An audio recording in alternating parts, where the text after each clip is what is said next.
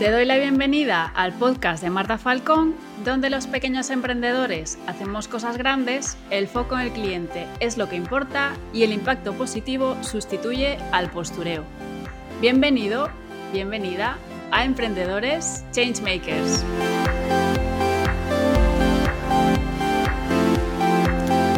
Continuamos con esta tercera temporada en la que estoy teniendo conversaciones con gente que personalmente me parece súper interesante y además pues tengo la suerte en la vida de, tener amigas y de tener amigos que, son muy top y, la verdad es que esa es mi suerte. Y en el episodio anterior, eh, si te acuerdas, si lo escuchaste, invité a Marina y a Elena ahí estuvimos hablando sobre mitos de, bueno, de emprender y de todas esas leyendas urbanas que hay alrededor de la gente que emprende. En el primero de esta temporada, de la tercera, hablé con Elizabeth Rosselló sobre estrategia, que también te recomiendo eh, que lo escuches porque hay mucho mito alrededor de la estrategia. Y hoy vamos a hablar de un concepto que, bueno, por desgracia está bastante de moda, que es el, burnout, esto de mm, estar en situaciones en las que te has quemado y, y, bueno, digamos que no levantas cabeza porque has llegado a un punto de queme que, bueno, no voy a decir que no hay retorno, pero, pero sí que es complejo de, llevar. Y de hecho, la gente que lo hemos vivido, pues damos fe de que, de que no es nada divertido. Y estoy muy contenta porque tengo aquí como invitada a mi amiga Mónica Rodríguez Limia, que ella es especialista en, negocios de, de, creadores y creativos, es fundadora de empresas creadoras y abandera un claim que a mí me gusta un montón, que dice que un negocio sin rentabilidad es un hobby muy caro. Ella también es formadora y destaco especialmente sus tres cursos de doméstica. He contado los alumnos que tiene y son más de 73.500 entre los tres cursos. Y por si esto no fuera poco, es autora de, dos libros. Eh, uno, el primero que saco es Cómo crear y gestionar tu proyecto Craft, guía de negocios para makers y artesanos. Y el segundo se llama un trabajo a tu medida, emprendimiento diferente para soñadores y bueno, te lo recomiendo por supuesto los dos. El segundo especialmente si, si no eres precisamente eh, artesano o maker, el segundo para mí es, vamos, tendría que estar en todas las bibliotecas del mundo.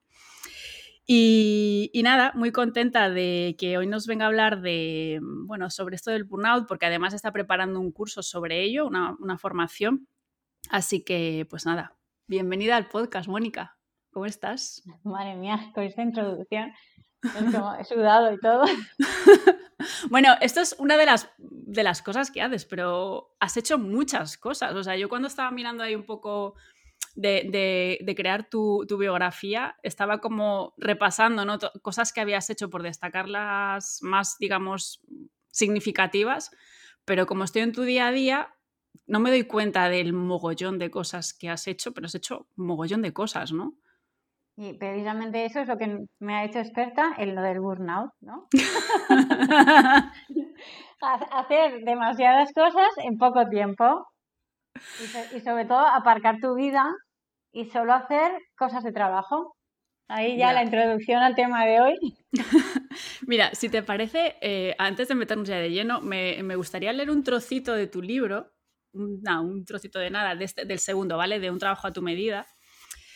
Que, creo que representa muy bien justo esto que acabas de decir y en general el tema de este que vamos a hablar hoy, que no sé si dice, supongo que se dirá burnout o algo así. Nosotras vamos a decir burnout y ya, punto. Dice, eres mucho más que tu trabajo. Este solo representa una parte de ti y de tu vida. Es muy habitual que esto, que de entrada parecería una evidencia, se confunda en los proyectos vocacionales como a mí misma me pasó, hasta llegar a dedicar casi todas las horas del día y casi todos, los casi todos tus días a trabajar. No comprendemos que así lo único que conseguimos es dejar de ser felices. Chan, chan. ¿Yo dije eso?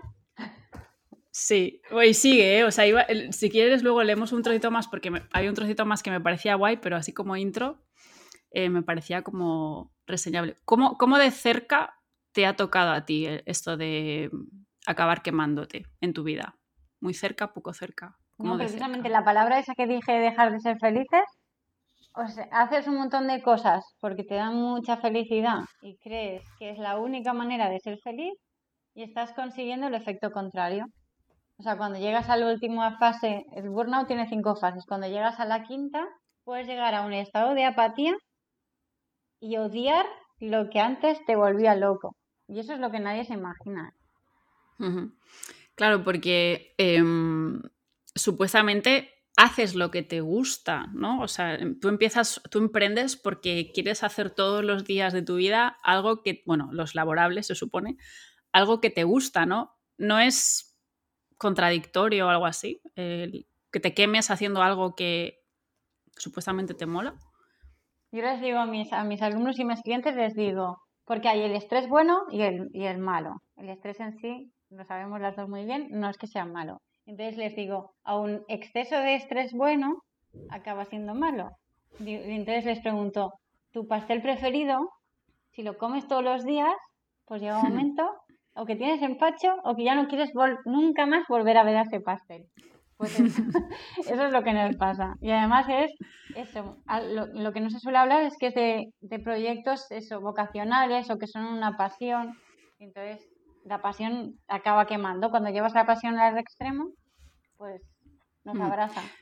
Claro, y es aparte jodido. O sea, nosotras hemos vivido Mira, luego lo hablamos. Yo todavía no he conseguido identificar muy bien si ya me he pasado de rosca del burnout en algún momento o, estoy o estuve a punto o estoy a punto, no lo sé.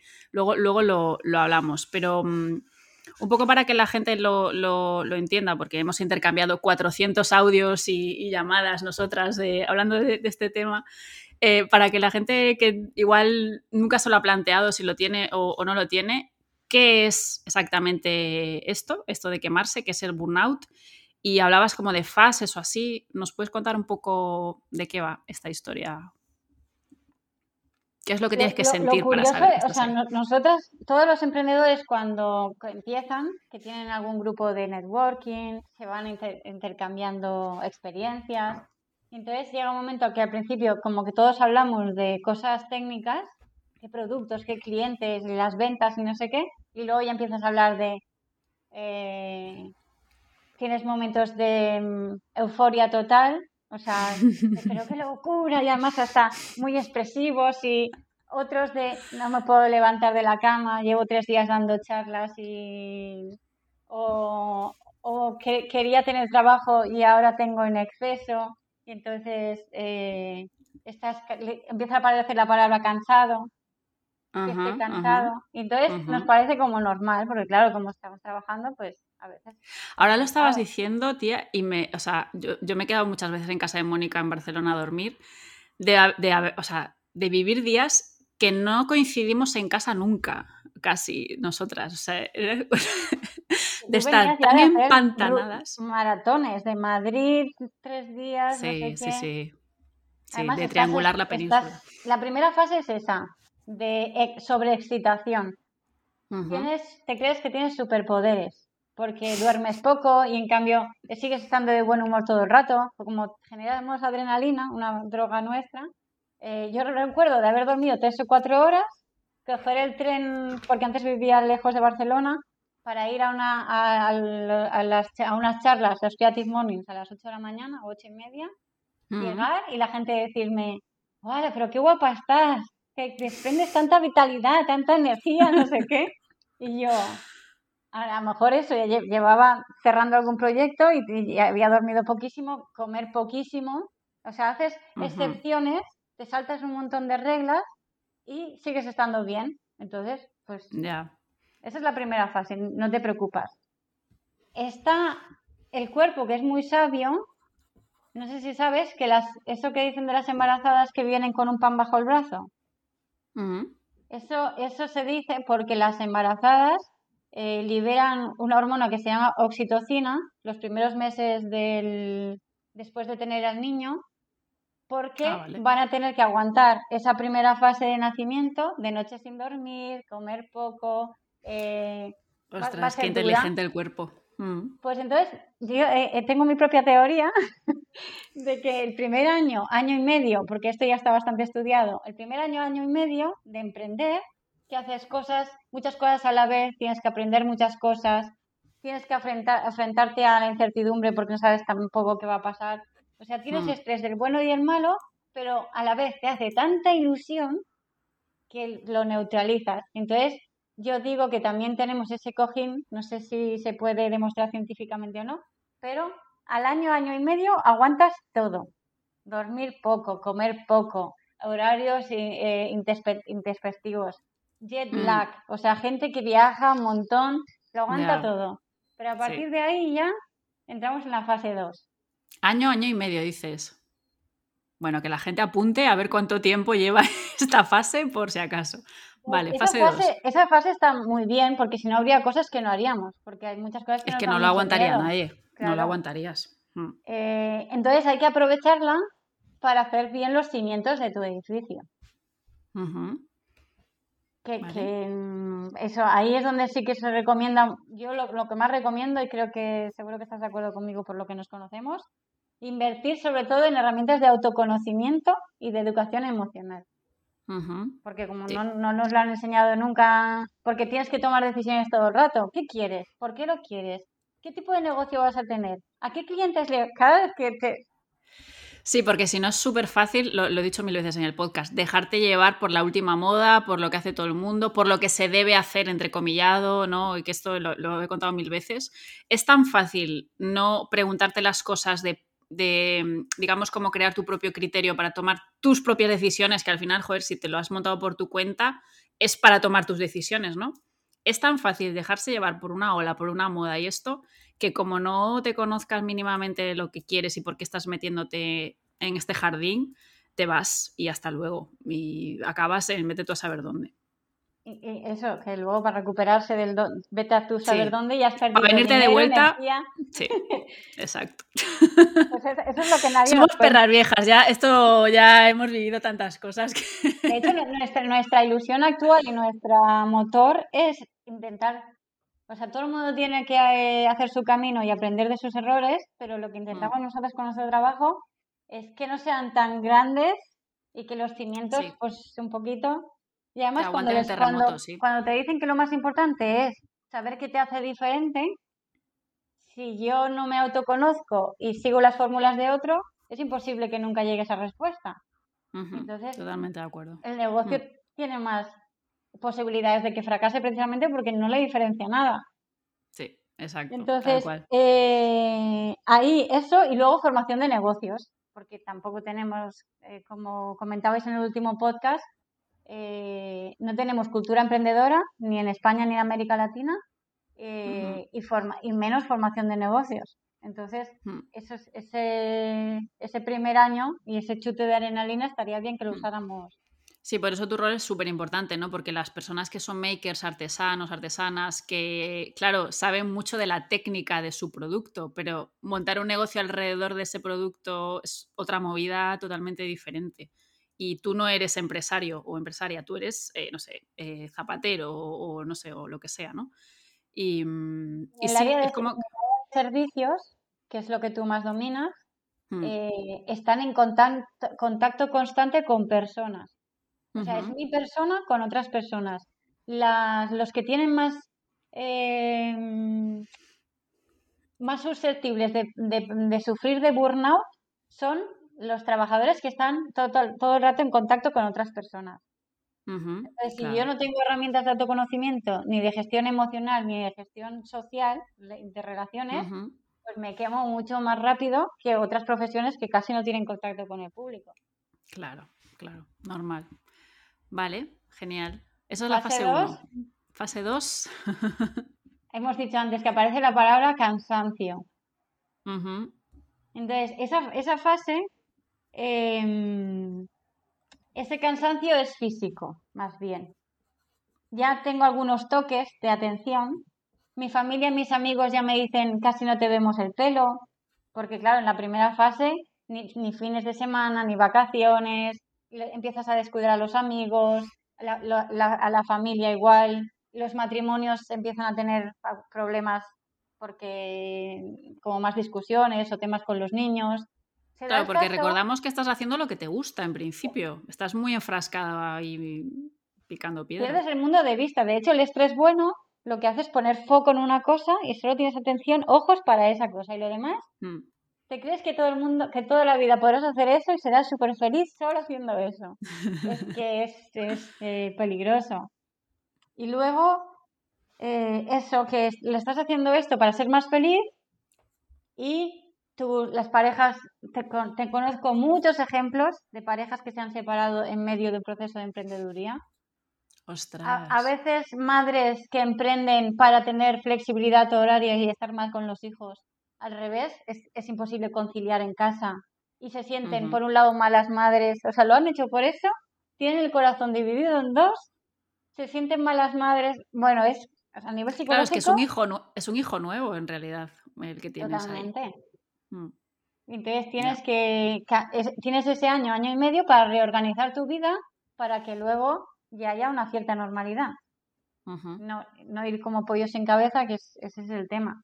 Entonces, en el segundo fase eh, aparece el cansancio, pero si lo detectas y, cambia, empiezas a hacer cambios, regularizas un poco tus hábitos. También, antes cuando hemos dicho formación, tener herramientas de gestión del tiempo, que tampoco nos han, en la escuela nos han enseñado a, eh, tener los, eh, los, deberes hechos en la fecha y hacer el examen. Nadie ha planifícate cómo te planificas los proyectos, eh, como jornadas de estudio. Nada. Búscate la vida. Sí, eso. ¿Cómo, Aprendete los ríos de España como tú puedas.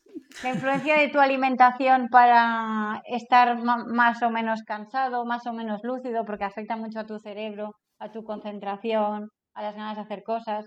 Eh, entonces, ahí es como, uy, toque de atención. Aquí hay algo que no acaba de ir. Empieza la primera bandera roja, sale en la 2, en la ¿no? La primera bandera. Aquí ya hay algunos problemas de digestivos y, que y suelen repercutir en la piel y en el pelo. Porque cuando estamos estresados, la, biológicamente estamos preparados para... Hay algo que nos... Eh, mm, o nos causa mucha excitación o nos da mucho miedo y entonces generamos biológicamente dos o tres opciones de, respuesta. Una es pelear, de, combatir aquello. De hecho, algo muy habitual, a ver, a ver si esto te, das cuenta si lo hemos hablado más de una vez. Voy a, luchar por mi proyecto, me voy a dejar la piel hasta que lo consiga. Claro. Eh, esto es una lucha, una causa justa, o sea, eh, el burnout también es muy propio de eh, espíritus de lucha, gente que quiere cambiar el mundo. Sí, peña idealista, o sea, siempre una de las características de la gente, bueno, de los emprendedores changemakers, de la gente que normalmente es alumna mía, es idealista. O sea, es la palabra, una de las palabras por definición. Yo me considero idealista, pero ya un poco tocando por la parte ya mala, porque al final voy salvando ahí el mundo, ¿sabes? Me pongo por bandera a veces causas que digo, mm, a ver, ¿a dónde voy? Dependiendo en qué cosas, ¿no? Sí, totalmente. Es muy habitual. por eso, entonces, este vocabulario, yo no sabía hasta qué punto era peligroso, es muy habitual en personas idealistas, soñadoras, que ah, quieren cambiar mm. vocación de ayuda, eh, mm. de decir, tenemos, es una luz, tenemos que luchar para conseguir cambiar las cosas. Pues Ojo, que está muy guay, pero bien canalizado. No, no desviviéndote por, por, todo y porque sí y, metiéndote a veces en cosas que no tocan en ese momento, por lo menos. Está guay ser, o sea, querer cambiar las cosas, ¿no?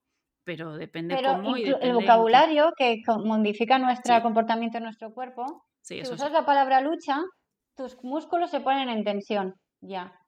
Entonces estás en modo pelea o, la otra, huida, defenderte y huir. Entonces, por eso algo también es muy habitual, mm, que nos, ya hemos pasado por todas las fases nosotras. me estoy tocando las cervicales. Cervicales, dolor de espalda, fase 2, muy habitual. O sea, dolores de, lumbares o de temas de ciática eh, o calambres varios, Hemos tiene mucho que ver con el sedentarismo también y las horas que pasamos eh, con el sedentarismo y luego hay gente que su trabajo es estar de pie todo el día. Entonces también, como mm. están mil horas, pues mm. esa la palabra, tenemos que tener cuidado incluso con las palabras porque nos condicionan el, a nivel del cuerpo. Entonces, ¿por qué digo problemas digestivos? Porque en el modo de pelear, que sacas los puños, y en el modo de huir, que tienes que ir por patas, que dicen, pues la sangre se queda, se va a los brazos y a las piernas, a las extremidades, y desaparece de nuestro sistema digestivo. Esto el día que lo descubrí. Hostia, qué fuerte. Eso cuando, hacemos la digestión nos entra ese sueñecillo agradable, ¿no? Porque precisamente la sangre está en el intestino ayudando a los intestinos a coger los nutrientes de la comida. Si yo tengo la sangre todo el rato en las extremidades, no, mi estómago y mi intestino no está trabajando. Entonces puede, puedo comer aguacates, cole o meterme no sé cuántos suplementos, porque en esa fase primera eh, hacemos los excesos de café, Coca-Cola, eh, drogas legales e ilegales, azúcar, snacks con, con mm. sal. Entonces, porque claro, el cuerpo necesita energía y nos comemos lo primero que, entonces, Y aparte que no tienes tiempo para cocinar, o sea, que te vas a poner a hacer además, un bocadillos constantes de, salsas y mayonesas, o todo lo peor. Que te da el subidón un rato, que aguantas lo suficiente, haces lo que tienes que hacer y luego ya barritas de estas de energéticas, de... Hmm. Entonces, cuando te dan el toque de atención y dices, uy, aquí hay algo que no va, porque empiezo a tener eczema, psoriasis, se me cae el pelo, eh, o sea, eso es porque no tienes la sangre donde la tienes que. O sea, lo del pelo y todo es porque no tienes riego en el cuero cabelludo o algo así. eso por un lado, pero el otro es porque como no tengo sangre en los intestinos, no estoy cogiendo los minerales y las ah, vitaminas de la comida. Vale, claro. Entonces, eso es lo que va a alimentar a todo mi cuerpo. Sí, sí. Sí, sí, qué curioso. o sea, nunca se me, a mí nunca se me ha caído el pelo, afortunadamente, pero sí que conozco gente que se le cae en momentos de estrés y es, pero se te cae de golpe. A mí se me ha caído cuando entregué el manuscrito del primer libro. Me acuerdo. Horrible. Me acuerdo, sí. Y, con, y, me pasó también hace no mucho que me quedaron dos clapas redondas, hace un año y medio o dos. Ah, sí, que también me ha costado bastante recuperarme. Además suele mm. venir a posteriori que antes lo hemos hablado. Cuando te relajas, ¿no? Sí, hemos estado hablando off the record que, a veces cuando, eso, el fin de semana te pones enferma, ¿no? O en vacaciones.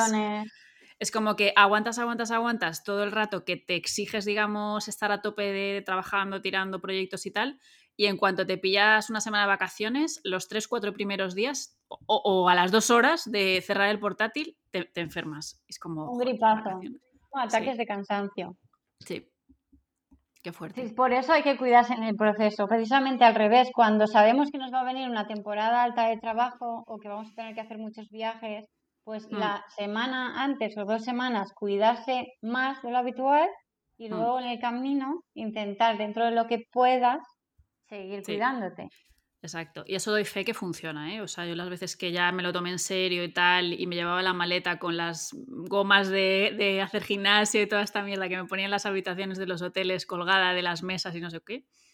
Eh, y las dos semanas antes, pues cuidarme de comer bien y tal. O sea, doy fe de que, de que se lleva mucho mejor cuando lo haces con conciencia y tal. Si vas en plan por ahí o, te metes en una temporada de mucho curro, pues ya veré y voy viendo y voy viendo lo que me encuentro para comer y no sé cuántos, lo pasas, lo acabas pasando mal o te acaba pasando factura de alguna manera. O sea, he vivido las dos. Y además hacemos mucho aquello de un poco más, eh, venga, que aguanto, que ya me falta poco y aguanto. Sí. Pero precisamente tu trabajo va perdiendo calidad y luego encima petas. Y, luego que querías ser una buena madre, buen padre, ya no tienes cuerpo para estar jugando con tus hijos porque es que ya no te quedan más baterías. Sí, sí, sí, total. Entonces, en, esta en, esta segunda fase que tú pones atención, eh, dices, vale, pues ahora voy a em, hacer más, eh, voy a comer mejor, que es lo que solemos hacer al principio. Eh, pero claro, si yo, si mi sangre no está, no está, o sea, imagínate un coche que no le pones gasolina, pues da igual que le pongan las mejores tapicerías, mm, vamos, nada, no va a tirar, ni el mejor neumático, ni nada. Entonces, muchos empezamos a, cuidar mejor nuestra alimentación, incluso a tomar suplementos, pero eso igual que entra, sale. Vale. Y encima nuestro, y encima nuestro dolores de cabeza, baja la concentración también. te das cuenta que tardas más que antes en hacer lo mismo o que mm. procrastinas más porque el cerebro te está diciendo, tío, déjame descansar un rato. O sea, no es que no me interese, pero es como, dame otras cosas, que es que todo sí, porque a veces llevas toda la tarde queriendo sacar algo adelante y no sale, y no sale, y no sale, y no sale, te, te cierras el ordenador, te vas a dormir toda la noche, tal, y a las 9 de la mañana te pones el día siguiente y lo haces en 10 minutos. O sea, ¿cuántas veces pasa eso? Mogollón, mogollón de veces. Mm. Y esto también tiene que ver con ah, este tipo de personas. El lado del cerebro que predomina es el derecho, que es más analógico. Entonces, esto estoy ahora mismo, qué, qué, gracioso, ¿eh? O sea, a la, a la gente le dicen que hagan actividades que le den placer para relajarse, porque pierden la noción del tiempo. Por ejemplo, al tema de, hacer punto, por ejemplo, le llaman a algunos el nuevo yoga, porque claro, mientras estás tejiendo, pues eso, te relajas, te, ya no piensas en el trabajo, en los problemas. Claro, estás pensando en el punto y en lo que estás haciendo y ya está, ¿no? Y qué irónico que quien se dedica profesionalmente al punto, claro, le, le pasa lo mismo, pero claro, es su trabajo. Entonces, perdemos más el oremos. Como nos gusta tanto nuestro trabajo, pues no tenemos ni la noción del tiempo, muy mala, noción del hambre, de la sed y del sueño, la perdemos. Entonces, si no eres más muy consciente y no te pones como alarmas o toques, de hecho, los padres, los emprendedores con hijos, también veo por mi experiencia que digamos que les va bien tener hijos, porque llega un momento que sí o sí van a tener que pararse a hacer la comida, a llevarlos a la cama. Entonces, mm. por lo menos pueden desconectar. Los que no tienen hijos están 24 horas, pueden estar ahí enchufados. Es infinito. El trabajo es infinito, además. O sea, 24 y si hubiese 48 al día. Y además, proyectos digitales sin fronteras que si no mandas tú, manda la máquina todo el rato. Mm. Sí, sí. Total. Vale. Entonces, en esta fase eh, cambiamos algunas cosas, eh, pero tampoco te recuperas, como es bastante físico, más que cansancio emocional, es como te recuperas, todavía tienes, todavía te recuperas fácil. Es aquello de, va, voy a parar este fin de semana y, notas como te... Te recargas un poquito. Claro, pero vuelves a caer, imagino. Esto. Imagino no, lo he vivido. O sea, sí, sé que vuelves a caer otra vez de lo mismo. Vale, entonces esta es la fase de que te notas cansada. Entonces, recomendaciones. Trabajar, más que trabajar más, trabajar mejor. O sea, aquí detectar que es algo que no está, que no está funcionando. Y si no lo habíamos hecho en la fase 1, pues eso, formarnos en aquello que nos falta, eh, en lo que decíamos de mm, conocimientos de negocios o. Eh, de gestión del tiempo que decíamos, o, mm. o, de las herramientas de gestión emocional. O sea, eso mismo que no habíamos hecho en la primera, intentar aquí, porque ya las señales... Hmm.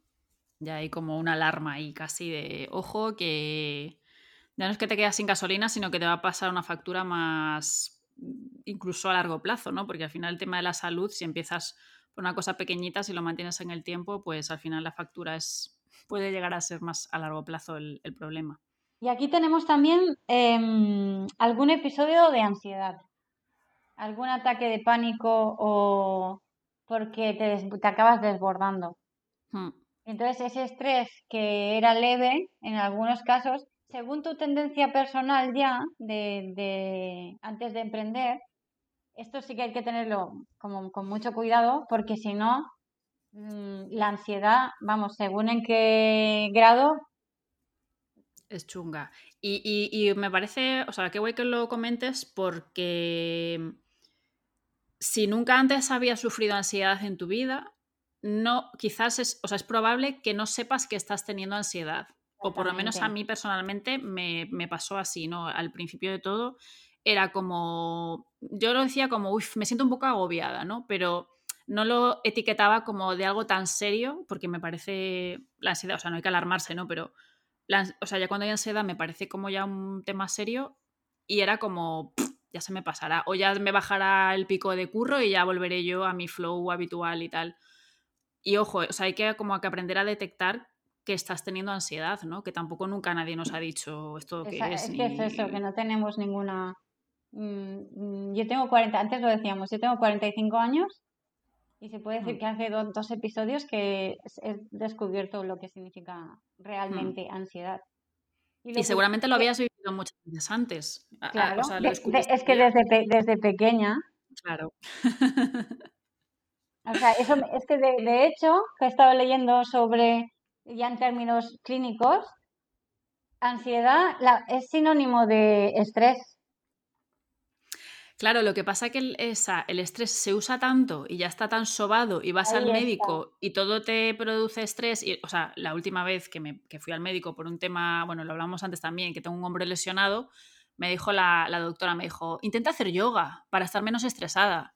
Digo, a ver, señora, es que si fuese tan fácil no vendría aquí a pedir consejo. Es como que se banaliza incluso un poco el estrés, ¿no? Y no se le da igual el, no sé si el peso, la gravedad que, tiene, porque una cosa es una cosa puntual y otro tema es que te produzca problemas, pues eso, digestivos, de lesiones musculares, que te, caiga el pelo. Hostia, eso es un poco más grave que un momentito ahí de agobio.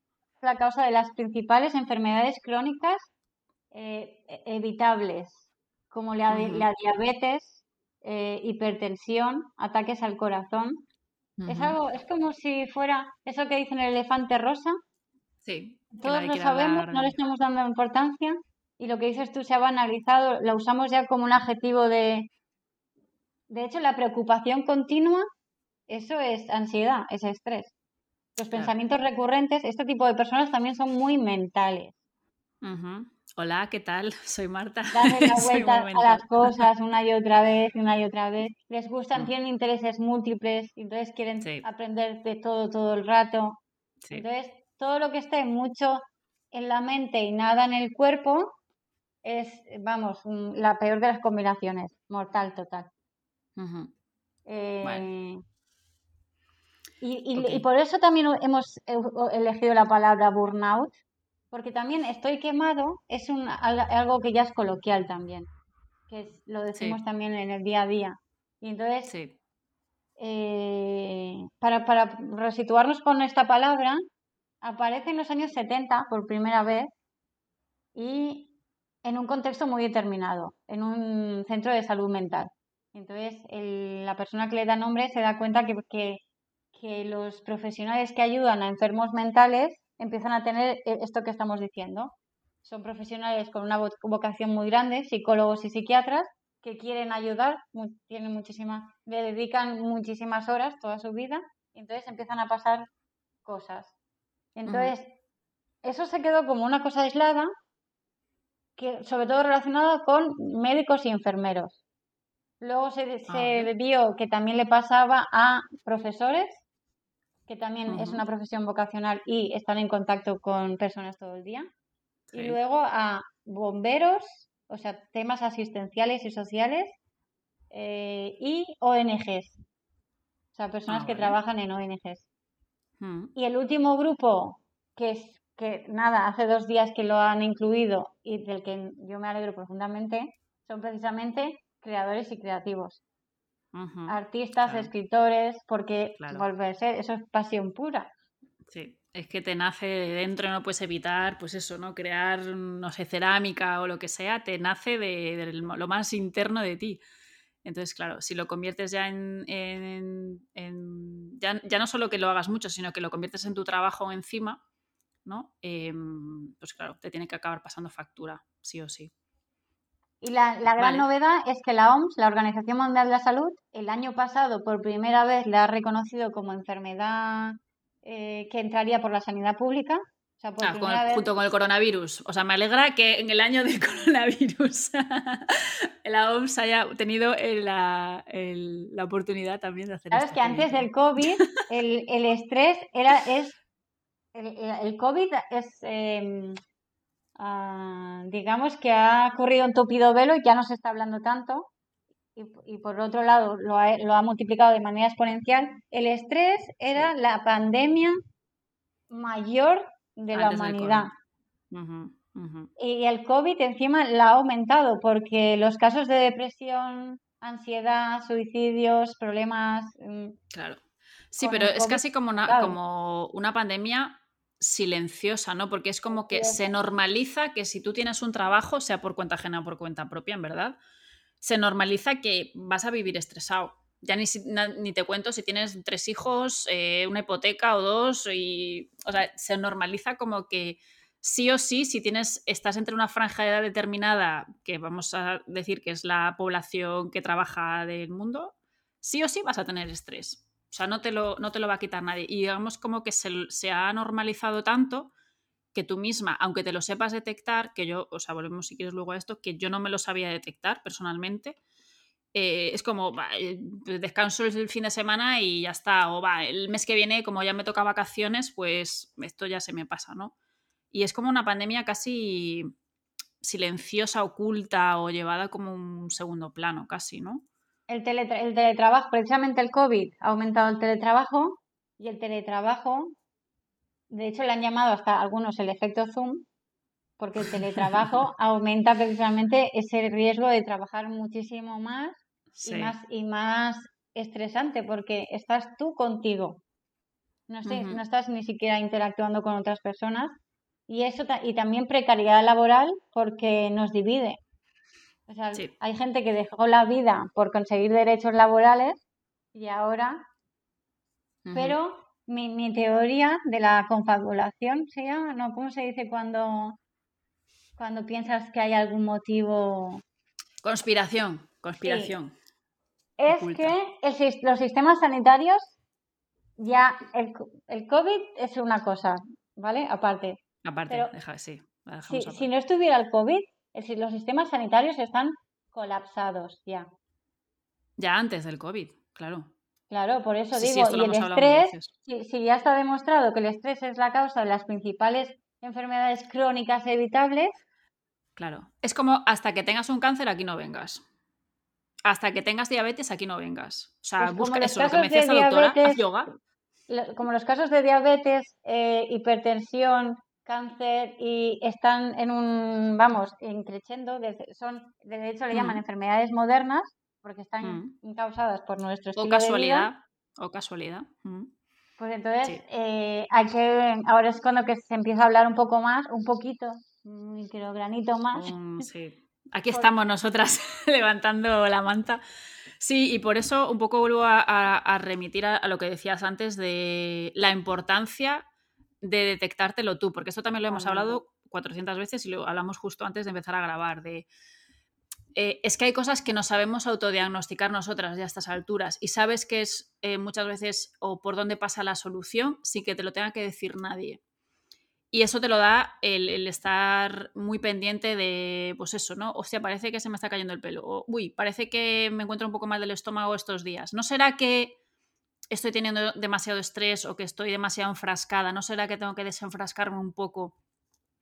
Y buscarte cómo hacerte esas preguntas cuando, cuando claman los síntomas. O sea, cuando ya te duele el estómago, pues será que algo, algo pasa ahí, ¿no? no necesitas ir a ningún médico. Comprobación fácil, porque es que no es aquello mm. de.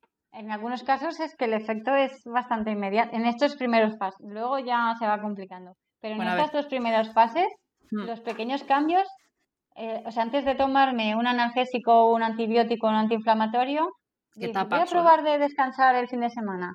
Y dices, ah, es verdad, ha funcionado. el móvil, sí. Vale, entonces la cosa se pone a peor, ¿no? Hay una fase 3, supongo, en toda esta historia. ¿Cuál es la fase 3? A ver. Porque ya, yo no sé en qué fase estoy. Vamos a ver Estamos, sí, sí, no, ahora, ya se va poniendo mm, serio. Eh, La, hormona del estrés, que seguro que todo el mundo le suena, es el cortisol y la adrenalina. y son necesarias para vivir. De hecho, hay algunos órganos que cuando les falta empiezan a fallar. Entonces, las, encima de nuestros riñones tenemos unas glándulas que se llaman suprarrenales. Entonces, cuando por eso es, es em, en gran parte depende mucho de nosotros regular nuestro nivel de estrés porque es hay una parte que sí que es mental, es un pez que se come la cola. Si, si yo me alimento bien,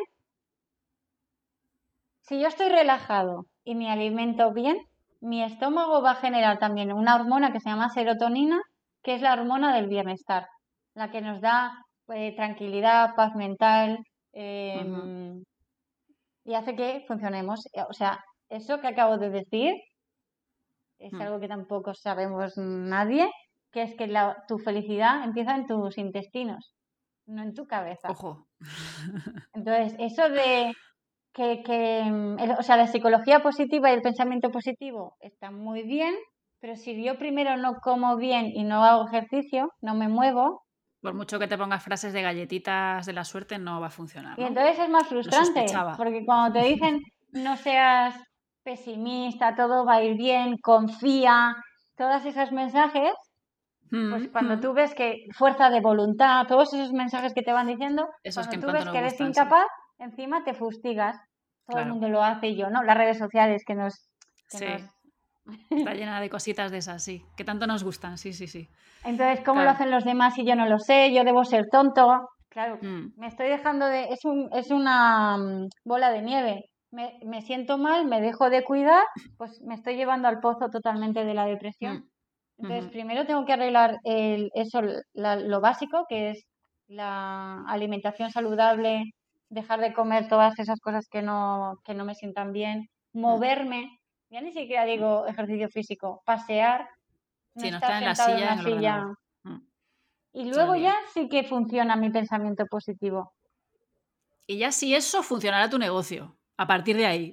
Ah, Pero sin eso... Sí, sin eso no, porque además tu negocio eres tú. O sea que si tú... Además es que seguro que le ha pasado a alguna de la gente que nos escucha, de, por ejemplo, quieres contactar a un nuevo cliente o hacerle la mm. propuesta a, yo que sé, a una editorial o... Eh, mm. Lo normal es tener miedo. Eso es el estrés, precisamente. Te, te pone en alerta. Pero si yo estoy fuerte, pues podré lidiar con ese miedo hasta que me siente cómodo y entonces sí que tendré confianza. Pero eso del principio tú puedes, confía. Si es la primera vez que haces algo, pues lo normal es que tengas miedo y que te equivoques. Entonces, ese, ese email que a mí me pasaba, esa es motivación artificial, o sea, es como una pastilla artificial que no, que no sirve. A veces me dicen que por, qué, que por qué me dicen tantas veces que no en mi propuesta de venta. ¿Vale? Pues a lo mm. mejor, por un lado, puede ser efectivamente que no tengas conocimientos de venta, de negociación, eh, llamada, yo que sé, llamada a la acción, herramientas de marketing, vale. Pero ahora imaginamos algo que también pasa con este tipo de personas, es que tienen, suelen tener altas capacidades. A veces están sobreformados. Yo tengo clientes y alumnos que tienen dos carreras, no sé cuántos másters. Mm. Vale, pues algo que es muy habitual en la gente que tiene sobreformación es precisamente parálisis por sobreinformación, se bloquean. O sufren mm. más del síndrome del impostor porque, como saben que hay más cosas por aprender, les da la sensación que lo que saben es muy, muy poquito otro día te invito para hablar de síndrome de impostor, que ahí también hay chicha, vamos. Entonces, aunque yo, ah, eh, entonces, ese email no lo estoy escribiendo, no estoy perdiendo ventas porque no tenga los conocimientos técnicos. Es porque como no me cuido, no estoy bien conmigo misma, mis emails son tirando a depresivos más que a... Que no apetece trabajar contigo, vamos. Hmm. Sí, parece como que... Eh, eh, o exceso de educación si le fuera bien y no le quisiera robar mucho tiempo. No le quiero molestar, pero... Larguísimos. es que consigues el efecto contrario y encima sufres. O sea, la palabra preocupación y sufrimiento continuo es sinónimo de estrés también. Claro. O ansiedad, las dos palabras. Vale, vale pues vamos a la fase 3. La fase 3, súper divertida que nos Ese cansancio físico ya se está convirtiendo en cansancio emocional. Y el cansancio emocional, ese sí que es más peligroso y más difícil de recuperarse. ¿Y por qué os hablaba de las glándulas suprarrenales? Porque ese pensamiento negativo, que nos vamos ya como cansando, cansancio emocional significa em, más irascibles, más como que todo te irrita más, tienes menos paciencia, cometes más errores, entonces se te va haciendo una bola de nieve entonces, cuando estás estresado generamos eso, cortisol y adrenalina. Y, y, esa, y ese cortisol lo generan las glándulas suprarrenales, que es lo que nos mantiene precisamente excitados y con ganas de hacer cosas. Pues esas pobrecitas glándulas se van cansando la palabra cansancio es gráfica y real, no es una emoción. Es como que tuviéramos un depósito y llega un momento que no hay más. No hay batería, no hay batería ahí. Hmm. Y cuando no hay más, el cuerpo que necesita energía, eh, sobre todo nuestro cerebro gasta muchísima energía, va cogiendo de otras partes del cuerpo. Es muy habitual perder musculatura porque se lo va robando a, la, energía que va a los músculos y nos empiezan a fallar algunos órganos. Cada persona tiene su punto débil. En mi caso eran infecciones de orina. Entonces, temas riñones o, los, o, el corazón, alguna gente, hipertensión. Mi caso era el estómago, tía. Siempre es tema de estómago. Úlceras, colon irritable, intestino permeable, que es algo que, casi no se habla y eso es terrible. Con, mm. con el estrés crónico, sea bueno o malo continuado, los, nuestros intestinos se van como perforando. En lugar de ser un tubo donde pasa el alimento, llega hasta el, hasta el ano, hasta el final, pues tiene como agujeritos. Entonces, esos agujeritos hacen que las cosas buenas, los nutrientes, vitaminas y compañía, se e, entren en nuestro organismo, pero también los tóxicos, ah, las bacterias, los virus. Nuestro sistema inmune empieza a caer en picado y entonces un resfriado se te complica muchísimo, pillas cualquier cosa, eh, los virus están súper alerta. Ya, ya, pues es una fiesta para los virus, claro. Es que es como si te estuvieras, imagínate una bolsa de la basura abierta, te estás envenenando tú mismo, tu cuerpo. Vale, ¿y eso es un punto de no retorno o ahí todavía tenemos Ahí todavía tenemos posibilidades. Ah, bueno. pero, hay, pero precisamente ahí el cuerpo nos está hablando muy clarito, ¿eh? O sea, antes te daba como pequeñas voces, pero aquí ya está gritando a pulmón vivo, básicamente. Es como, oye, esto tiene que parar de alguna manera, ¿no? Y aquí, según, si tú ya tenías alguna enfermedad previa, puede ser que se agudice, puede ser que se convierta en crónica. No, mm. te mueres, pero, eh, pero sí puede ser que se convierta en crónica. Ahí es cuando el médico, el médico igual ahí te empieza a tomar un poco más en serio, puede que el médico ya ahí llegas con algo más grave. Eso da también para otro episodio. vuelvo a decir, tengo 35 años y llevo de médicos desde los 19, 20. A los 19, cuando empecé la carrera, yo recuerdo que se me cayó el pelo heavy. Los médicos, la mayoría, que no quiero generalizar, y yo, y yo recomiendo que, recurran más a medicina integrativa. Eh, o, un nuevo tipo de médicos que es, mm, podríamos decir, entre generalistas, que es PNIE, psiconeuroinmunología endocrina, porque ese es un tipo de especialista que, como dice la palabra, lo toca todo. Psico, la mente, mm. eh, neuro, el sistema nervioso. Mm. Claro, y que te mandaban vitaminas. Porque los demás lo que te dan es, yo por ejemplo, dermatóloga, eczemas, me daban cremas, eh, algunas pastillas, luego vas al... Para el síntoma. Fisioterapeuta, he ido a no sé cuántos. Por el tema de las cervicales, la postura. Ah, la postura, otra. Mm. La postura si estás todo el día sentado y con el ordenador, es como curvado hacia, hacia abajo. Sí, claro, cuello, espalda, hombros, todo hacia adelante. Parece que solo mm. tiene que ver con lo físico, pero no, se ve que generamos más cortisol. La postura encorvada le está diciendo a nuestra mente que estamos deprimidos o tristes. Entonces, si estás derecho, eh, es, le estás dando otro tipo de señal a tu cabeza. Claro, es esto que como lo que te recomiendan de que antes de dar una charla, si estás, si tienes ahí un poco de nervio y tal, como que te pongas ahí súper erguido, en plan Superman, con la postura esta de Superman, con las manos en la en, jarra, ¿no? En la cadera, porque te viene el power, pero es una emoción real, no es fingida, no es la postura del cuerpo que te la da. Mm. El, el cuerpo le manda al cerebro y el cerebro al cuerpo.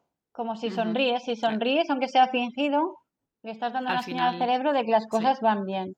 Mm, pues eso, cuando empieza, cuando empieza esta, le llaman el viaje de Ulises, a esto que estamos hablando. O sea, mm, personas como nosotras que han ido a tropocientos mil médicos. Y al final no nos autodiagnosticamos nosotras. Bueno, nosotras porque hemos nacido en esta generación. Tú imagínate los, cuando no existía internet. Debían... Mm. Total. Vale, ¿qué más cosas por aquí? Aquí la ilusión ya no, ya no es motor. Ya no, ya no abunda, ¿no? ¿no? es suficiente eso. O sea, te llega una propuesta que has toda tu vida soñado por ella y dices, ah, bueno. Hmm. ¿qué más? ¿Qué más hay, no? O, dejas caer proyectos porque ya, o sea, empiezas a, la apatía ya empieza a dar señales. Vale, como que ya no, no apetece lo mismo, seguramente. O igual llegas a un sitio que, mm, que, eso, ¿no? que querías llegar desde hace un montón de tiempo y tal, y llegas y dices, hostia, pues no, no soy más feliz ahora tampoco. Exactamente, ya Al no contrario. Nada que te... Vale.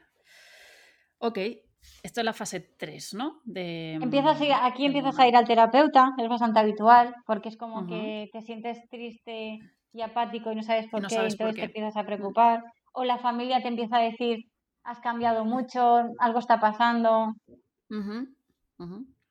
El tema, sigue sin hacer nada de ocio. O sea, todavía te crees que las... Esto lo habíamos hablado hace poco con, Marta. De, vas arreglando cosas pero toda esa energía que recuperas es para trabajar más.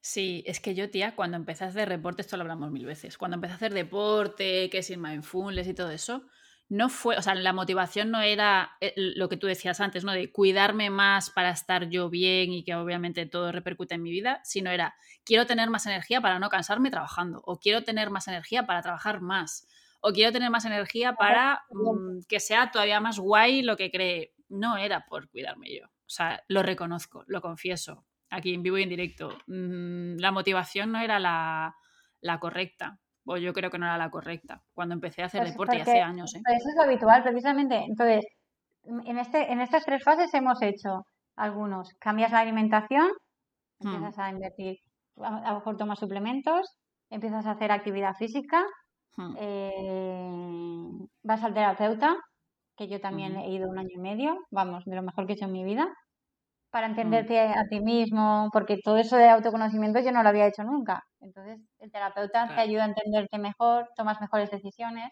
pero en ningún momento hemos hablado de eso, tener vida fuera del trabajo, tener los fines de semana no hacer nada, porque tú y yo incluso leíamos sobre trabajo los fines de semana. Sí, claro.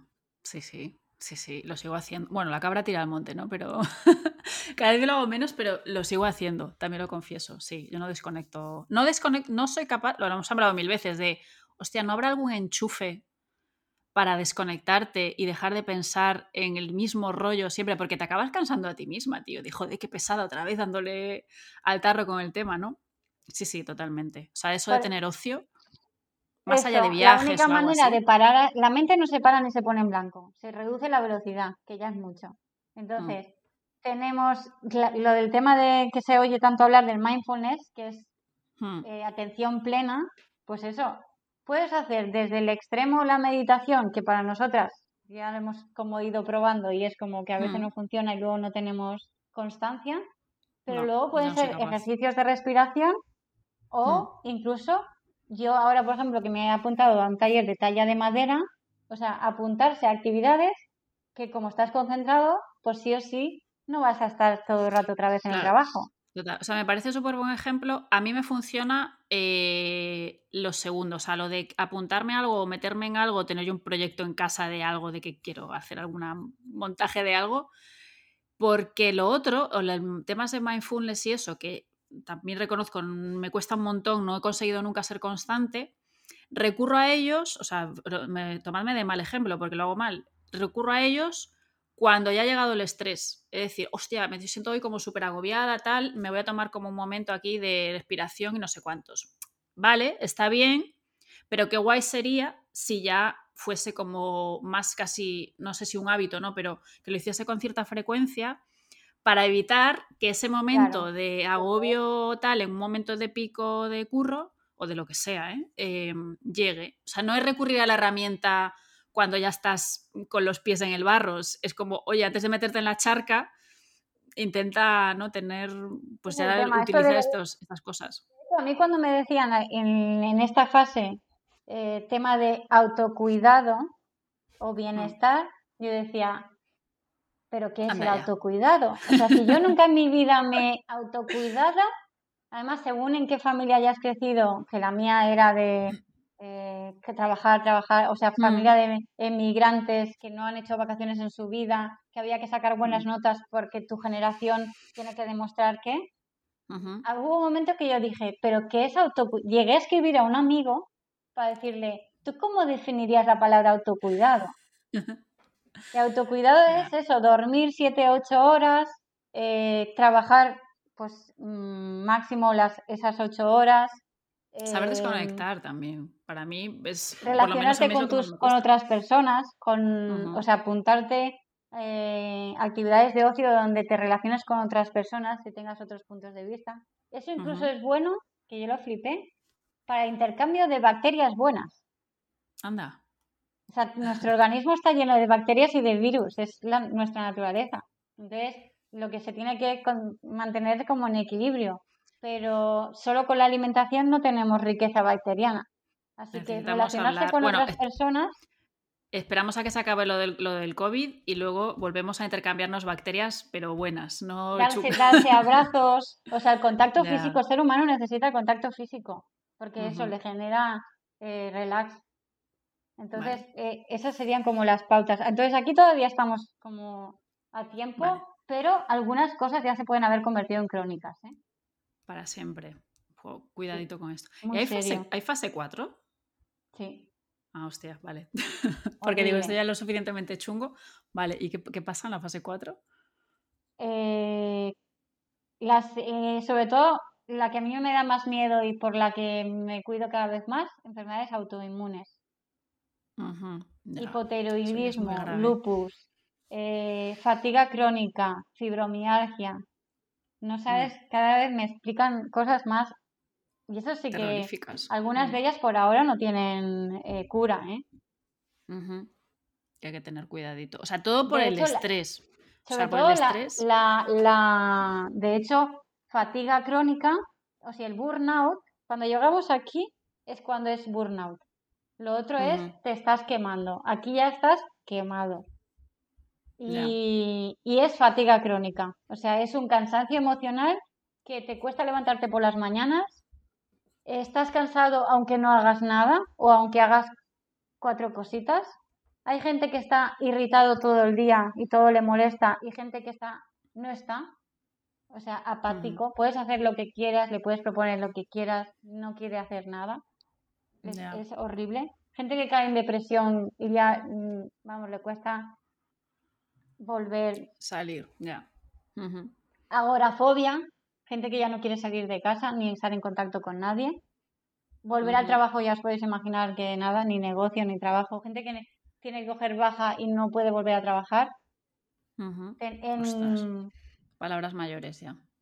hay un, en Netflix hay un documental de un fotógrafo súper famoso, de ese fotógrafo que hizo fotos a las personas más famosas del mundo.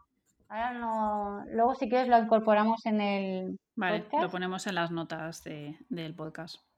Eh, pues ese hombre llegó a burnout y en, el- en ese camino de autocurarse eh, descubre el yoga, va a la India y hace un reportaje que se convierte en un documental de Netflix. Entonces, muy útil de, de ver. Mm. Y Vale. luego hay otra chica de esa serie de documentales de Netflix de creativos, ahora no me viene el nombre. ¿Sabes? Que son como biografías de diferentes. Ay, sí. Mm, no me acuerdo ahora yo tampoco. Bueno, lo busco. Luego, lo luego busco, lo lo busco. ponemos. Pues hay Sí. un, un capítulo que de una diseñadora de juguetes muy famosa, que hay un momento que explica que, que le va fantástico, o sea, tiene un éxito increíble, pero duerme en un rincón, que eso me pasó a mí. Yo tenía, yo tenía una casa entera y todo era para mi revista de manualidades en su momento. O sea, mi casa se había convertido en un despacho. Y tenía un rinconcito donde iba a dormir cuando no tenía más remedio, porque ya no me aguantaba de pie. Pues esta chica dice que hay un momento que se da cuenta que es eso, tiene mucho dinero, sea, has trabajado para tener mm, una vida mejor, tiene mucho Y te ha dinero costado la vida. Y te ha costado la vida por el y camino. no tenía hora ni para gastarlo ni para hacer nada y encima dormía en un rincón en una las horas para aguantar lo suficiente. Pues hay Mm. bastantes ejemplos.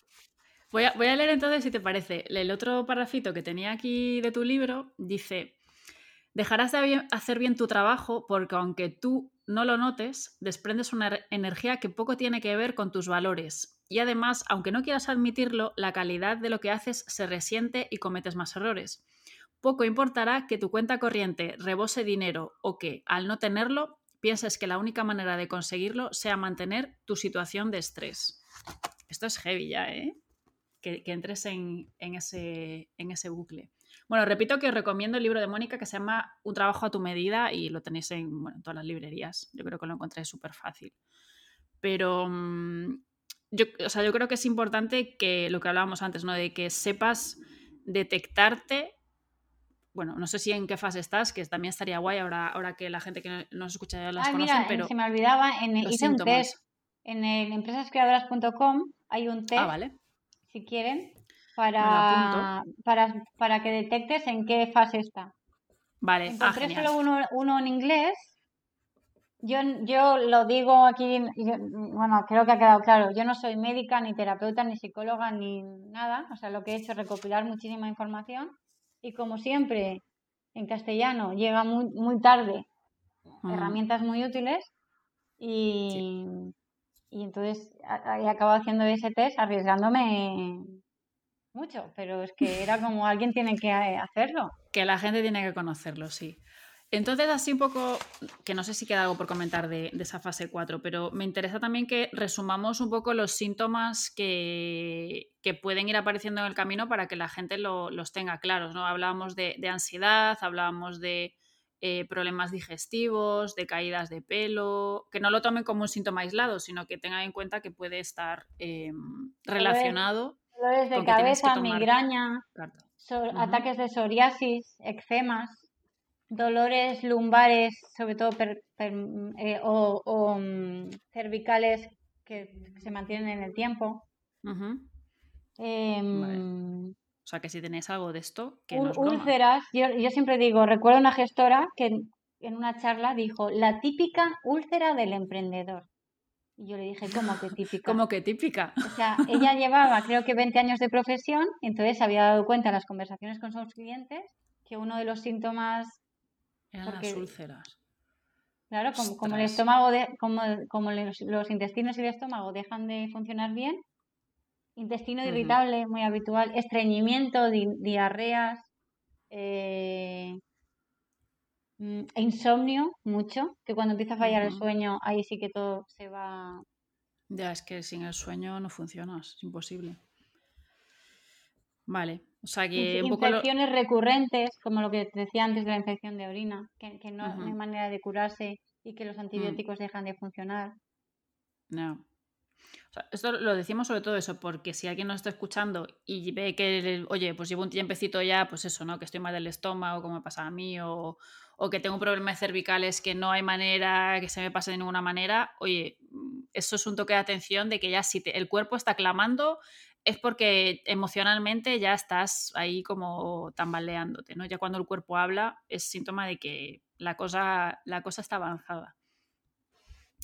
Vale, y te quería preguntar también, em, ya así para, ir acabando, llevamos aquí una hora de rollo, em, pero que me parece también eh, importante ¿Qué, relación puede tener toda esta historia, no solo con, el, con montar un negocio per se, que es ya estresante por sí, sino enmarcándolo dentro de lo que es la, sociedad de la inmediatez, la, sociedad que, que, hacemos odas a, la hiperproductividad, de que es esto, ¿no? De que siempre hay que estar produciendo, lo comentabas un poco antes por encima, ¿no? De que siempre nos han dicho que tenemos que sacar buenas notas y que hay que trabajar y que vacaciones las justas. ¿Qué relación o, cómo encajamos todo esto en el marco de eh, producir, producir, producir? Porque a mí me pasa, y esto lo hemos hablado también muchas veces, de mm, por ejemplo, a mí mindfulness este o la meditación me cuesta hacerla porque es no hacer nada. O sea, yo el término no hacer nada es que me, gripa el cerebro. Es como un hobby, vale, porque sí, un hobby, pues eso, haces eh, pues, cerámica, ¿no? Y haces una vajilla, lo que sea. Eso es hacer algo. Es un hobby, pero lo haces, haces porque te mola, porque quieres despejar la cabeza de otra cosa. Pero el, el término hacer nada a mí me peta el, cerebro y estoy trabajando en ello porque es algo que me cuesta mucho. Entonces, ¿cómo encajamos todo este burnout, estrés, ansiedad en, el, en la hiperproductividad y toda esta... Bueno, Sobre todo, esto que nos porque no es propio de, no es propio de, no es solo de emprendedores, esto le pasa a cualquier, a, cualquier persona que trabaje por cuenta ajena y, y algo, los, el tema de fatiga crónica cuando es por causas mm. laborales es burnout. Pero fatiga crónica, que el mayor porcentaje lo sufren las mujeres, fatiga crónica y fibromialgia, eh, es por múltiples responsabilidades a la vez. O sea, le pasa más a las mujeres porque, claro, después de su jornada de trabajo tienen jornada, la mayoría siguen teniendo luego jornada en casa y los niños y sus padres. Hmm. Entonces, esto, esta descripción que hemos hecho eh, serviría para, para cualquier persona. Y entonces, lo de la productividad, algo que me, a mí me llamó mucho la atención, que alguien me hizo ver, es lo de productiva mente. Y porque nos han educado precisamente a ser productores. Hacer. Hacer, hacer, hacer. Entonces, reaprender, primero romper mm, aprendizajes malos y reaprender buenos, a mí me sirvió muchísimo y lo tengo anotado en muchas libretas para no perderlo de vista. No hacer es hacer.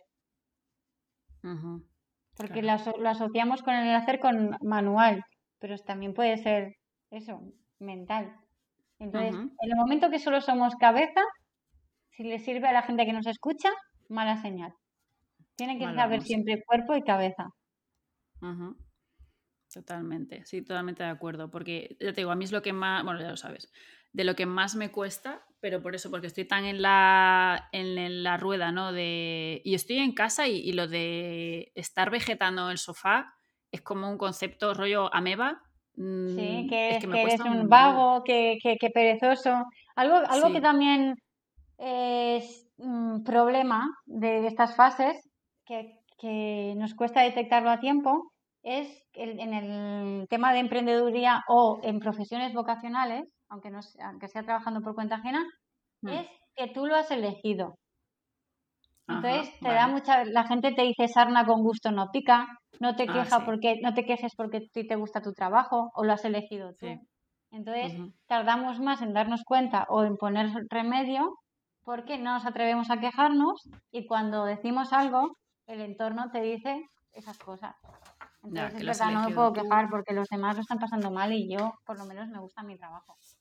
Claro, y yo tengo mi, mi propio horario y yo no sé cuántos, pero esto es importante también, ¿no? Que, que, lo estés pasando por, mal por algo no quiere decir que sea menos válido que otra persona que lo está pasando mal por una cosa que igual está más socialmente más aceptada o algo así, ¿no? O sea, que, tú, que tú tengas un problema, yo qué sé, de espalda, de cervicales y que hay otra persona que igual tenga diabetes, no quiere decir que tu problema no sea importante y, que igualmente haya que darle el espacio que, se merece y, bueno, y la atención, ¿no? Teniendo, precisamente, al, al, al, primer síntoma no le damos importancia y entonces sí que acabamos con el que no tiene remedio. Con el otro, exacto, totalmente. Y así como últimas herramientas finales, o sea, si tuvieses que decir un par de cosas como herramientas, bueno, hemos hablado de algunas, ¿no? De, meditación y tal, pero si tuvieses que dejar ahí un par de consejos o, no sé, para la gestión del estrés o de herramientas o de prácticas o lo que sea, ¿con qué dos cosas te, te quedarías o recomendarías? Primero, sin duda, er, er, ejercicios de respiración. Porque lo primero que hacemos cuando estamos estresados, que somos inconscientes, bueno, el que cuando eres consciente es más fácil, que es aquello de, ¿sabes? O sea, cuando estás excitado por lo bueno y por lo malo, respiramos muy rápido. Por la clavícula, ¿no? Que se dice, tiene un nombre, ahora no me acuerdo. Y además por la boca, en lugar de por la nariz. Entonces eso ya, es, ya es malo, porque hiperventilamos, le pedimos mucho esfuerzo al corazón. Em, entonces, eso ya es estrés crónico, si siempre estoy en ese estado. Y, el, y la otro que pasa, yo soy más del otro grupo, eh, mi madre me decía ya de pequeña, dice, parece que rumias como las vacas. Me quedaba concentrada y de repente hacía, ah, ¿Sabes que te sale como un suspiro? Sí. Te concentras tanto que no estás respirando. Ah, vale. Entonces, yo hago la si, otra, yo hago la otra, fíjate, qué curioso. si no respiras, Esa no la conocía. Hmm. no llega sangre al cerebro, no estás oxigenando, oxigenando el cerebro, entonces te estresas a nivel físico. O sea, el estrés es- puede ser mental, pero tiene consecuencias físicas. Física, Entonces, siempre, sí. ejercicios tan sencillos, incluso como respiro tres, me guardo tres, saco tres y por la nariz. Por un lado, tú le estás diciendo a tu cuerpo, a tu mente, no pasa nada, todo está bien, estás, estás aquí, todo está bien, no sé qué. Le, le estás dando la orden, entonces ya el cortisol y la adrenalina la estás parando. Y por otro lado, le estás dando oxígeno al cerebro para que piense con más claridad. Entonces, si tienes un problema en ese momento, es como, a ver, La sangre fría, ¿no? Que, que famosa. Exacto.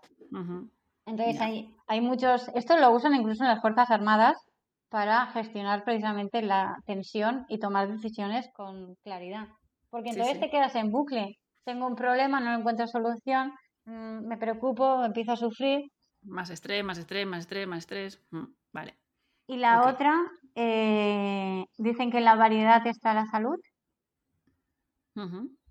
O sea, que haya un poco de trabajo, un poco de ocio contigo, un poco con tu familia, un poco de comer bien, un poco de actividad física. O sea, si las- Sí, esto también lo hablamos hace poco en uno de estos audios eternos de, de WhatsApp, que, que use- mm, o se usa, bueno, mucho la palabra equilibrio, ¿no? De tratar de equilibrar, eh, pero claro, o sea, un- un- una cosa con la otra, ¿no? Pero claro, nosotras que tenemos 400 platillos en la balanza, eh, a mí me gusta usar más la palabra regular, ¿no? Que igual, vale, mm, te coincide que tienes que estar un día entero dando una formación muy larga, no sé cuántos, como nos pasa a nosotras, Mm. perfecto. Pero al día siguiente, coño, igual píllate la mañana libre o, o no sé, o, o, o organízate de una manera que tú puedas ir regulando y no estar manteniendo ese pico tan elevado de estrés tan- durante tanto tiempo seguido, ¿no?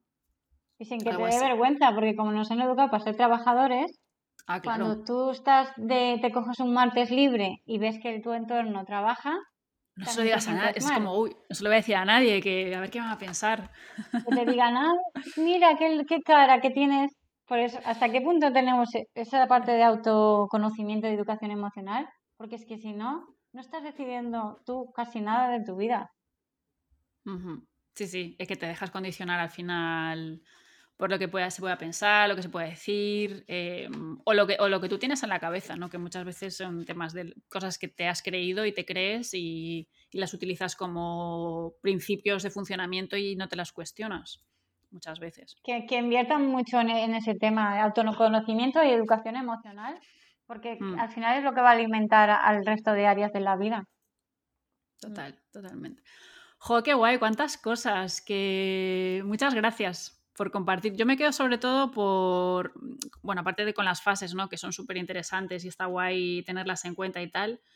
Con esto que, que comentabas todo el tiempo, ¿no? De ojo qué síntomas tienes, ojo de qué es lo que te está pasando, sé muy consciente, no sé muy eh, esto de conócete bien, entiende por qué te está pasando y, haz algo al respecto cuanto antes, como que no lo dejes ir, no lo dejes ir, porque si no, entonces ya luego se puede convertir pues en algo crónico y al final en eso, en de que no eres feliz, de, de qué te sirve empezar con la ilusión a tope si dentro de cuatro años eh, esa quemazón va a hacer que, mm, que no te haga ilusión ya, que ya no te produzca felicidad, de que ese proyecto que empezaste con tanta energía ya no te aporte satisfacción, o sea, ¿de qué sirve, no? De que has quemado tanto las car- los cartuchos al principio que luego, pues no, Es que qué irónico, no ¿eh? Todo Es ese que esfuerzo para que ya luego te dé igual o no- ya no tengas ni salud para disfrutarlo. Totalmente. Quiero dejar un mensaje final que, que me... Porque a mí lo que más me preocupa es la educación. Los Mm, padres que nos estén escuchando, que esos son los cimientos precisamente. O sea, una de las causas de que tengas más predisposición al estrés y la ansiedad es que los seis primeros años de tu vida no, no haya sido un una familia, eh, eso, como que te aporte seguridad, bienestar, calma, buenos hábitos. Y los buenos hábitos son eso, dormir las horas que tocan, pararse a comer, no así a cualquier momento, eh, hacer actividad física, mucho más que títulos, dinero, es que no... que, ahorrar para llevarle a la universidad, no sé cuál. Es que ya en la universidad tú y yo éramos igual. Entonces, la universidad ya es un, un punto de inflexión que luego esos hábitos cuesta mucho cambiar. Si hay como mucho, coges tú la responsabilidad y tratas de reconducirlo. Si eres consciente de lo que te pasa, si te enteras a los treinta y pico, como me enteré yo, pues te enteras a los treinta y pico y has estado desde los 18, 17 por ahí eh, arrastrando, ¿no? 40 es la edad, esta es la fase última y de enfermedades crónicas, se suelen diagnosticar 35-45 y 40... Ah, y lo, y lo, que, y la última, es que podríamos estar hablando, dos, dos años. ¿Te acuerdas lo que te dije hace poco? Que dos años es la media para ah, recuperarse del burnout, que es muy lento el proceso de recuperación. Sí, que igual te quemas más rápido de lo que luego te recuperas incluso de, de una de estas. Regenerar todo, neuronas, el cuerpo que se ponga bien. Que las emociones vuelvan a su cauce, ¿no? Me imagino también eso será complicado. Pues nada, ahí quedan esos mensajes que muchísimas gracias, de verdad, por tu generosidad y por compartir tanto conocimiento que has ido acumulando a lo largo de, bueno, yo desde que te conozco por lo menos hemos empezado a hablar de este tema ya, ya hace unos años, pero bueno, gracias por dejarte liar y por, y por compartir tantas cosas. Y a ti el altavoz, que así vamos aportando nuestros granitos de arena en lo que podemos. Pues sí, genial. Pues nada, hasta aquí el episodio de hoy. Eh, como decíamos, a Mónica la encontráis en www.empresascreadoras.com. Eh, estate muy atento, muy atenta por allí porque está preparando un curso de esto de, de Burnout, así que seguro que va a estar súper interesante.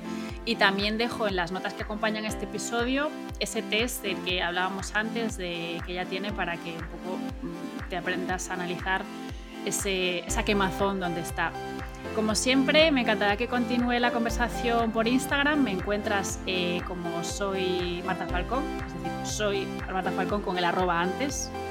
Y, nada, me encantará saber qué es lo que opinas, si tú tienes burnout, si en qué fase estás, si has tenido algún síntoma. Y, nada, me encantará que charlemos por ahí. Y nada más, nos vemos en el próximo episodio. Chao, chao.